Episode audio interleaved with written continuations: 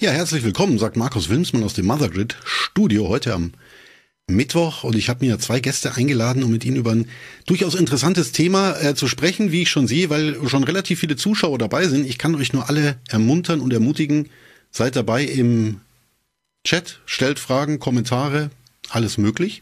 Und äh, jetzt begrüße ich aber zunächst mal meine Gäste. Und zwar haben wir hier Falco Zanini auf der linken Seite, von Falco Zanini Event Safety und Sven Schlottauer von Crewbrain, wo sich jetzt äh, manche fragen werden, okay, Crewbrain, Personalplanungssoftware, äh, was hat das mit Risikobewertung zu tun? Werden wir gleich noch klären. Ja, und ich habe äh, mir schon den ersten Schiefer eingezogen bei Falco und werde für dahin darauf achten müssen, dass es nicht äh, Risikobewertung heißt, sondern Gefährdungsbeurteilung. Ja, äh, die Korinthen fliegen. Äh, Falco, was hat's damit auf sich? Ist das einfach so eine rechtliche Geschichte, dass man da trennsicher arbeiten muss? Ja klar, Gefährdungsbeurteilung ist ähm, ein feststehender Begriff. Ähm, wenn ich in die rechtlichen Grundlagen schaue, so Arbeitsschutzgesetz, DUV-Vorschriften, äh, ist es einfach äh, dort genau so äh, auch formuliert. Eben, ähm, ja, Gefährdungen müssen beurteilt werden. Ähm, deswegen Gefährdungsbeurteilung als Pflicht für den Arbeitgeber, ähm, diese durchzuführen. Okay, Gefährdungsbeurteilung. Aber holen, fangen wir doch mal von Anfang an ab. Was, was ist denn eine Gefährdungsbeurteilung überhaupt? Ich habe jetzt also ein Event, eine Veranstaltung und setze mich dann hin und, und überlege mir, was könnte denn unter Umständen alles schiefgehen. Ist das wirklich so hemdsärmelig oder steckt da dann schon auch noch mehr dahinter? Naja, im Prinzip schon doch schon genau so. Ich, ähm, also ich, ich als Arbeitgeber muss eben schauen, muss mich wirklich hinsetzen und mich ganz doof stellen, wie du auch schon vorhin gesagt hast ich muss mich ganz doof stellen und denke mir so, was kann denn alles passieren, wenn ich meine Jungs und Mädels auf die Baustelle schicke, beziehungsweise was kann passieren in dem Augenblick, wo ich hier im Lager anfange, äh, das Zeug zusammenzusuchen, zusammenzustellen, in den LKW zu schieben, äh, auf die Produktion, die Baustelle zu fahren und so weiter und so fort. Was kann passieren? Welche Einflüsse? Wetter, ähm, technische Geräte, die vielleicht nicht in Ordnung sind. Äh, wie kann ich das minimieren? Was kann ich dagegen tun, ähm, dass es nicht so schlimm wird oder vielleicht auch gar nicht eintritt? Und genau diese Überlegung muss ich tatsächlich machen, ähm, vor, eigentlich wirklich vor jeder Produktion, vor jeder Veranstaltung, vor jeder betrieblichen Aktivität. Natürlich sagen jetzt dann wieder Leute so, um Gottes Willen, habe ich keine Zeit für. Ja gut, aber ähm, wenn du erstmal eine Gefährdungsbeurteilung hast, also so die 80, 90 Prozent der immer vorhandenen Risiken oder Gefährdungen abgedeckt hast, dann hast du ja schon mal eine gute Vorlage für alles andere, oder? Also, wo muss man ja mal anfangen? Mhm. Zu den Vorlagen kommen wir dann vielleicht gleich noch. Ähm, das hört sich jetzt so ein bisschen nach Papiertiger an. Wie, wie wird das denn dokumentiert? Muss ich dann am Ende eine eidesstattliche Erklärung äh, vorweisen können? Hier, ich habe mir Gedanken über die Risiken gemacht und bin zu dem Schluss gekommen, ich kann es riskieren. Oder muss man das sozusagen auch die Risiken dann schon auch äh, dokumentieren, welche vorhanden sein könnten, damit im Schadensfall dann hinterher auch geschaut werden kann, ja, wie, inwieweit hat er sich denn wirklich Gedanken gemacht oder einfach nur mal kurz äh, drüber geschaut, so, über die, über den aktuellen Event, ja? Naja, also die, die Form ist nicht vorgeschrieben, aber es muss tatsächlich äh, nachweislich sein, also schriftlich. Äh, das kannst du per Excel machen, das kannst du auch meinetwegen, kannst ja was irgendwo hinmalen, äh, Kästchenpapier oder sowas, aber es muss nachvollziehbar sein, äh, dass du die Gedanken gemacht hast über die möglichen Gefährdungen. Du musst nachweisen können, dass du die möglichen Gefährdungen auch bewertet hast. Also wie wahrscheinlich ist es, dass dieses, dieses Ereignis eintreten kann? Und wenn es eingetreten ist, wie gefährlich ist dieses Ereignis, ähm, um eben sagen zu können, okay, da muss ich handeln handeln oder da muss ich vielleicht doch nicht handeln, das alles dufte. Und dann musst du Schutzmaßnahmen ableiten. Das heißt, dann musst du dir noch mal überlegen, okay, ähm, das sind jetzt so die Gefährdungen. Jetzt überlegen wir mal so ein paar Schutzmaßnahmen. Äh, und da fangen wir nicht beim Helm an, sondern wir fangen ganz oben an bei technischen Schutzmaßnahmen oder beziehungsweise bei der Vermeidung von einem Risiko. Also anstatt sich zu überlegen, was für eine tolle PSA ich äh, als Rieger habe, sollte man sich überlegen, muss der Rieger überhaupt PSA haben und kann man nicht vielleicht mit der Hubarbeitsbühne von unten ran, zum Beispiel. Das wäre jetzt eine technische Schutzmaßnahme. Und so geht das dann immer weiter. Und dann überlegt man sich nochmal, okay, jetzt habe ich diese ganzen Schutzmaßnahmen hier so äh, abgeleitet. Und dann überlegt man neu, was bleibt denn jetzt übrig von einem Risiko? Weil 100 Prozent wirst du nie machen können, aber du solltest halt von äh, ähm, tiefrot ähm, auf ein zartes Grün kommen können, um das mal so auszudrücken. Mhm. Kann ich mir denn auch äh, fachmännische Hilfe holen? Also gibt es da auch Agenturen, die das für mich erledigen und sozusagen, wo ich dann nur noch unterschreibe, was die so für mich ausgefüllt haben? Herr Wilmsmann, ja, da, wir haben uns jetzt den Kopf gemacht. Wenn Sie hier noch unterschreiben möchten und dann äh, sind Sie auf der sicheren Seite? Ja, also mein Kalender ist voll. Ähm, ähm, es gibt tatsächlich zu der gesetzlichen Pflicht äh, an den Arbeitgeber ähm, Gefährdungsbeurteilung zu erstellen ähm, auch die Pflicht, eine Fachkraft für Arbeitssicherheit zu bestellen und auch einen Betriebsarzt. Und nein, nicht erst ab 10, 20 oder sonst wie viel Arbeitnehmern, sondern tatsächlich schon ab dem ersten Angestellten muss eine Fachkraft für Arbeitssicherheit bestellt sein und arbeiten, genauso wie der Betriebsarzt. So, und trotzdem, es ist immer noch die gesetzliche Verpflichtung des Arbeitgebers. Das ist wie beim Steuerberater. Der Steuerberater äh, ist dein Berater, dein Erfüllungsgehilfe. Ähm, wenn der einen Fehler macht, dann hast du das Problem. Weil du musst zumindest halbwegs drüber schauen. Und im, im Bereich Arbeitsschutz, also Gefährdungsbeurteilung, ist es echt so, dass ähm, äh, du, du musst eben da drüber schauen, halbwegs, dass es funktioniert. Denn du stehst äh, tatsächlich dann äh, im zwar vielleicht nicht mit dem Bein im Knast, aber ähm, bei dir sind dann die ganz vielen Zahlen vor dem Komma, wenn was passiert ist. Und das möchtest du nicht. Ja, kann ich, da kann ich ja diese Analogie vielleicht gleich mal aufgreifen und jetzt auch äh, den Sven noch mit ins Boot holen. Es gibt ja Steuerberater und es gibt Steuerberatungssoftware. Sven, du hast jetzt praktisch äh, in deine Personalplanungssoftware Crewbrain in der äh, aktuellsten Version auch eine Gefährdungsbeurteilungsfunktion drin. Kann ich mir das dann ungefähr so ähnlich vorstellen, dass ich da also mit einer Software ungefähr die Risiken so einschätzen kann, aber das natürlich nicht das eigene Denken ersetzt, sage ich mal. Mhm. Also tatsächlich die Einschätzung der Risiken und die Auflistung der Risiken, die können wir die nicht abnehmen. Da können wir natürlich, äh, je nachdem durch Vorlagen, durch äh, teilweise auch, wie jetzt beispielsweise Falco, durch externe Berater, äh, kann man dann natürlich sagen, gut, man füllt mal so ein Standardset an Gefährdungen mit in die Software mit rein. Aber die eigentliche Beurteilung, die können wir euch nicht abnehmen. Was wir euch abnehmen können, ist äh, in erster Linie die Zusammenstellung und die Dokumentation der ganzen Gefährdungen. Das heißt, ihr legt bei uns im System eben einfach sämtliche Gefährdungen an, die euch jetzt soweit einfallen. Es gibt eine entsprechende Matrix, auf der ich das Risiko bewerten kann. Wie wahrscheinlich ist es, dass es eintritt? Wie schlimm sind im Zweifel die Folgen? Ich kann dann für jede Gefährdung die Maßnahmen definieren, technische, organisatorische und so weiter, kann dann nochmal eine erneute Bewertung machen und einfach sagen, okay, wenn ich alle diese Maßnahmen anwende, dann reduziert sich mein Risiko auf äh, Risiko X ja, und kann so einfach sagen, okay, wenn wir das alles sauber machen, dann schaffen wir es, das Risiko zu reduzieren. Das ist genau die Arbeit, die man auch mit unserer Software am Ende noch machen muss. Die ist zu einem großen Teil, zum großen Teil individuell. Das heißt, ich kann natürlich so ein, ein, ein Grundset nehmen. Das ist so ein bisschen das, was Falco eben gesagt hat mit den 80 Prozent. Ja. Ich kann dieses Grundset nehmen, aber ich muss mich immer auch sehr damit beschäftigen, mir überlegen, was habe ich denn an spezifischen Gefährdungen jetzt in meiner Firma auf dieser einen Veranstaltung, in dieser einen Location oder wie auch immer. Mhm. Und das wiederum ist dann aber der große Vorteil durch die Personalplanung, die wir bei uns im System drin haben, kennen wir einige Rahmenbedingungen der Veranstaltungen und können darauf basierend dann nachher Vorschläge machen aus dem Standardset an Gefährdungen, die in die Gefährdungsbeurteilung für die konkrete Veranstaltung mit einfließen sollten. Das heißt, wir wissen, wo findet die Veranstaltung statt. Wir wissen, welche Fahrzeuge sind beispielsweise im Einsatz. Habe ich da eine Hubbühne? Habe ich da was auch immer? Weil das alles bei unserem System geplant werden kann. Und vor allem wissen wir, welche Tätigkeiten habe ich eigentlich? Habe ich überhaupt einen Rigger? Habe ich überhaupt einen Rigger, der ins Dach muss? Oder habe ich das alles, mach, baue ich das alles auf dem Boden auf oder arbeite ich mit Hubwagen, was auch immer? Diese Informationen haben wir und für all diese Tätigkeiten, Locations ähm, und eben auch Fahrzeuge lassen sich generelle Gefährdungsbeurteilungen im System erstellen. Und aus diesen Gefährdungsbeurteilungen wiederum erzeugt sich dann am Ende die konkrete Gefährdungsbeurteilung für die Veranstaltung, basierend auf eben dem, was ich in der Veranstaltung habe. Und das ist am Ende der große, in erster Linie Zeitvorteil dann nachher, den ich habe, wenn ich mir einmal die ganzen Gedanken gemacht habe, dass ich es dann sehr schnell aggregiert bekomme, am Ende eine eine entsprechende Vorschlagsliste habe, aus der ich dann auswählen kann. Vielleicht muss ich noch sagen, findet die Veranstaltung jetzt draußen oder drinnen statt und so weiter. Dann kann ich noch mal Varianten haben. Ja. Aber am Ende muss ich dann nur noch einmal in Ruhe drüber schauen, gucken, habe ich vielleicht was vergessen, muss ich noch was organisieren, äh, äh, hinzufügen.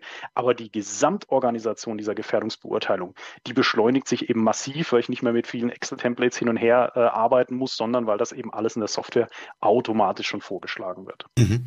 Wenn du das jetzt alles so hörst, Falco, ist es dann eher so, dass du dir denkst, Mensch, das ist super, das unterstützt mich in meiner Arbeit, weil der Kunde auch äh, im Prinzip schon sensibilisiert ist für das Thema und ich muss nicht wieder bei äh, beim Urschleim anfangen, ihm das alles zu erklären? Oder denkst du dir auch ein bisschen so, ja, das ist, äh, da denken sich dann Leute, okay, ich den Falco, das brauche ich gar nicht, ich habe hier Crewbrain, ich mache das alles selber und äh, am Ende ist es dann nichts halbes und nichts Ganzes.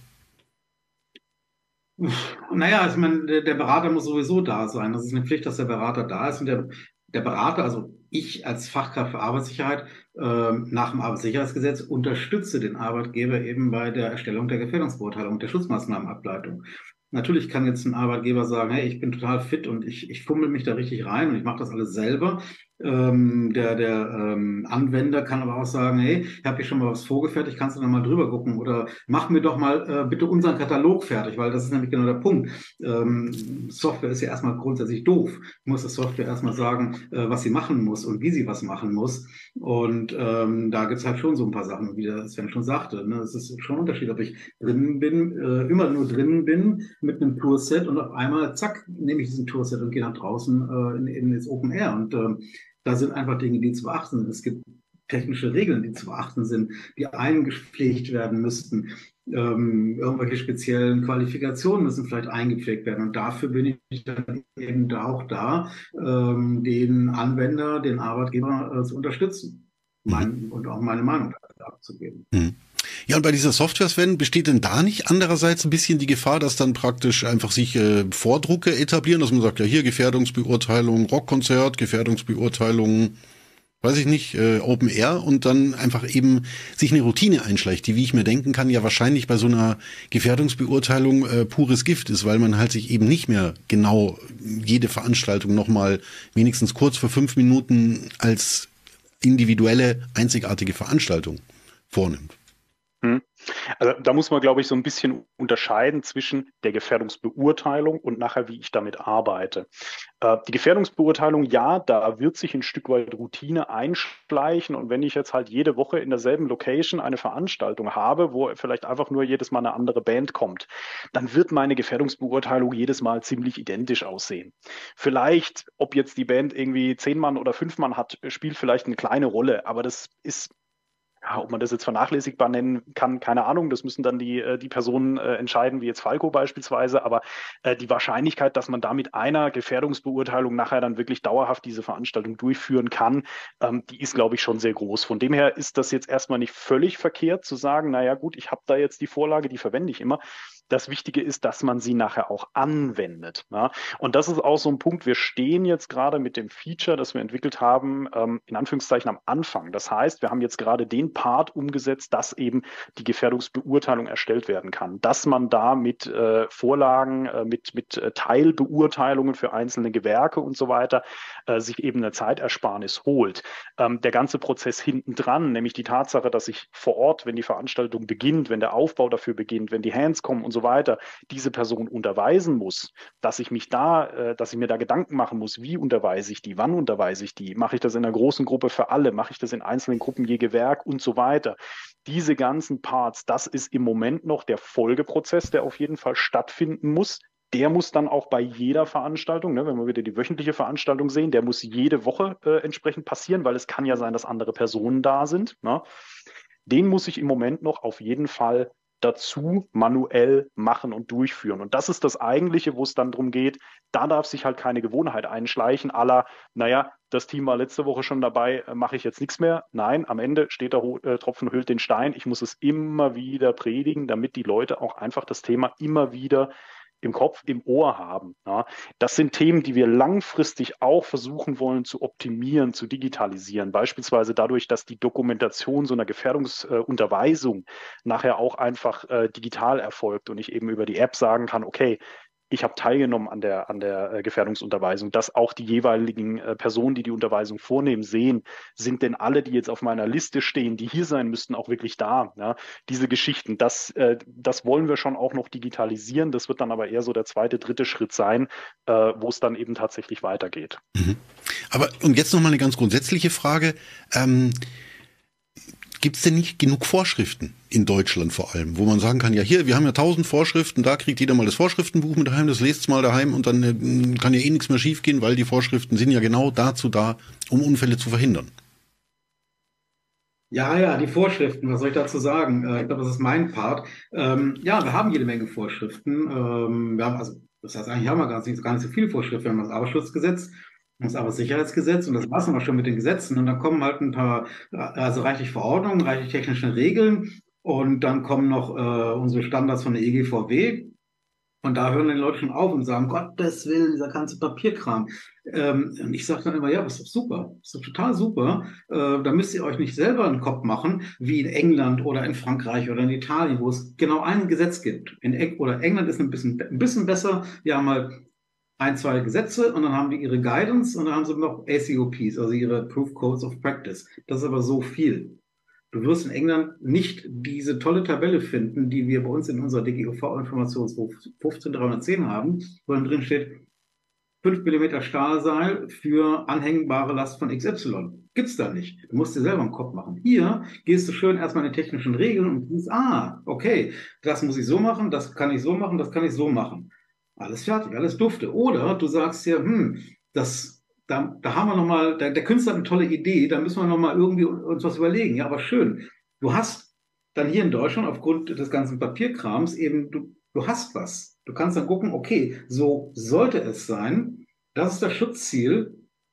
Und jetzt überlege ich mir was auf der Basis dieses Schutzziels, äh, nicht wie ich drumherum komme, sondern wie ich so anwenden oder umsetzen kann, dass es trotzdem sicher ist für alle, weil darum geht es ja letztendlich. Es soll sicher sein für den Künstler. Es soll sicher sein für alle, die ähm, dafür sorgen, dass der Künstler das machen kann, was er machen will. Na, darum geht es ja. Und ähm, insofern haben wir nicht zu viele Vorschriften, sondern wir haben eigentlich schon genau die richtigen. Man muss sie halt nur mal vielleicht lesen, Ne? Einige Leute werfen mir vor, oh, um Gottes Willen, hier der, der, der Korinthenkacker, der weiß alles, ja, der, der, der, der betet nur die Vorschriften runter. Und ich, ja, ich weiß, wo steht meine drei Gigabyte auf der Platte, ähm, aber ich kann sie anwenden. Ich, ich muss sie kennen, um sie anwenden zu können. Und anwenden ist das Stichwort. Und da sind wir wieder bei dem anderen Stichwort mit G, nämlich Gefährdungsbeurteilung. Jede technische Regel gibt mir die Möglichkeit, über eine Gefährdungsbeurteilung äh, einen, eine, einen abweichenden Weg zu finden, um zum selben Ziel zu finden. Aber eben auch eine Gefährdungsbeurteilung. Das ist halt genau der Punkt. Ähm, ja, 80, 90 Prozent der Sachen sind immer gleich. Das ist doch super. Wenn ich weiß, ich habe eine Routineveranstaltung, Routine-Setup, es ist immer alles gleich dann weiß ich doch, wo der Augenblick kommt, wo ich mir echt Gedanken machen muss, weil da passiert es dann, wenn ich da nicht aufpasse. Ich sagte ja vorhin, ne, ähm, Frage in die Runde, Hauptunfallursache, mal eben oder auch mal eben schnell oder geschwind, wie der Baden-Württemberger sagt. Jetzt prügeln sie gleich wieder alle, aber das ist das Problem. mal eben schnell, da muss man halt meiner Meinung nach im Kopf erstmal so ein Schrittchen zurücktreten und sagen, okay, ähm, da muss man wirklich anfangen reinzuschauen. Das heißt, du hast 80 bis 90 Prozent, die hast du locker abgedeckt, alles ist dufte. Und dann willst du was verändern. Du weißt dann, da muss ich genau hinschauen. Und da überlege ich mir nochmal neu, ähm, wie das aussehen, auszusehen hat. Ja, also ein Appell von äh, Falco für dahin vielleicht ab und zu mal in die Vorschriften reinzuschauen. was mich jetzt am Schluss noch interessieren würde, ich möchte allerdings vorher kurz noch Zuschauerinnen und Zuschauer draußen an den internetfähigen Empfangsgeräten auffordern, wenn es äh, Fragen, Kommentare gibt, schmeißt die jetzt rein. Die Sendung neigt sich jetzt dem Ende zu. Mit der an der Stelle schon letzten Frage, wie sieht's denn aber eigentlich aus äh, mit dem Publikum? Wir haben jetzt die ganze Zeit über Gefährdungsbeurteilungen für Angestellte, also für die, für die Arbeitenden gesprochen. Äh, wird das Publikum da vergessen oder ist das auf sich selbst gestellt? Es hat ja einen Tritt gezahlt. Wie sieht's denn damit aus? Sven, vielleicht. Also ich glaube, das äh, kommt natürlich darauf an, äh, ob ich jetzt selber auch wirklich das durchführende Organ der Veranstaltung bin, also ob ich eben jetzt auch wirklich dafür äh, überhaupt verantwortlich bin. Ne? Wenn ich jetzt einfach nur technischer Dienstleister bin, ähm, dann muss ich das auf jeden Fall auch nochmal mit dem jeweiligen Auftraggeber oder mit der Location oder wer auch immer der Veranstalter ist, natürlich gemeinsam besprechen, gemeinsam bewerten. Der große Vorteil ist aber, dass jede Gefährdungsbeurteilung, die ich für meine eigenen Arbeitnehmer mache, automatisch auch auf die Besuchersicherheit mit ein einzahlt. Denn wenn ich Risiken für meine Arbeitnehmer äh, ja reduziere oder idealerweise eliminiere, dann eliminiere ich sie ja auch automatisch für die Besucher. Das heißt, ich habe da schon einen sehr großen Schritt auf dem Weg auch zur äh, Gefährdungsbeurteilung für die Besucher äh, gemacht. Nichtsdestotrotz ist das natürlich nochmal was, was on top dazukommt. Das heißt, um diese Geschichten muss man sich prinzipiell auch noch äh, Gedanken machen. Da das ist ein Teil, den wir im Moment äh, in der Software jetzt äh, nicht explizit abbilden. Man kann sie implizit natürlich dafür verwenden, indem man sagt, man legt sich auch noch entsprechende Gefährdungen dafür an. Das ist nicht, äh, nicht verboten. Ne? Ähm, aber wir haben jetzt in dem Bereich oder in dem Zuge noch nicht stärker investiert im Sinne von, lass uns mal überlegen, was könnte es da für Regeln geben, anhand derer ich noch zusätzlich dann die Gefährdungsbeurteilung automatisch, äh, automatisiert wieder zusammenstellen könnte oder so. Da haben wir uns erstmal auf die äh, Arbeitssicherheit, also auf die internen Mitarbeiter äh, bezogen. Aber wie gesagt, ich glaube, das Wichtigste ist, am Ende, man muss Zeit reinstecken. Das ganze Thema kostet Zeit. Wenn man es aber für die internen Mitarbeiter macht, dann zahlt man da automatisch auch schon auf die, äh, ja, ich nenne es jetzt einfach mal externe äh, Sicherheit, nämlich für Besucher mhm. und so weiter, äh, mit ein und hat da, glaube ich, schon mal einen sehr großen Schritt gemacht. Ich denke, Falco kann das wahrscheinlich auch bestätigen. Ja, ich wollte gerade sagen, da habe ich mich jetzt ein bisschen verschalten. Das wäre natürlich eigentlich Falkos Frage gewesen, um dann Sven zu fragen, wie denn die Software damit umgeht in Zukunft. Du hast es sehr schön beantwortet. Falco hat äh, Sven äh, ungefähr eine richtige Einschätzung deiner Lage abgegeben sozusagen? Ja klar, äh, natürlich gibt es, es gibt nicht so viele Regeln für die Besuchersicherheit, außer vielleicht Versammlungsstättenverordnung, äh, aber es gibt grundsätzlich die Verkehrssicherungspflichten. Und wenn ich halt meinen Standsicherheitsnachweis nach Baurecht habe und meine Gasanlagen äh, nach DGUV-Vorschriften ordentlich prüfen lasse und meine elektrischen Betriebsmittel eben auch nach DGUV-Vorschriften schön fleißig prüfen lasse und auch ein paar technische Regeln zur Betriebssicherheit einhalte, dann sind die Dinge, die eben das Publikum berühren, auch sicher. Das heißt, ich habe dann über die Einhaltung der aber Sicherheitsvorschriften gleichzeitig eben äh, die Besuchersicherheit und letztendlich eine betriebliche Sicherheit, dass ich mal, dass mein Betrieb vernünftig läuft.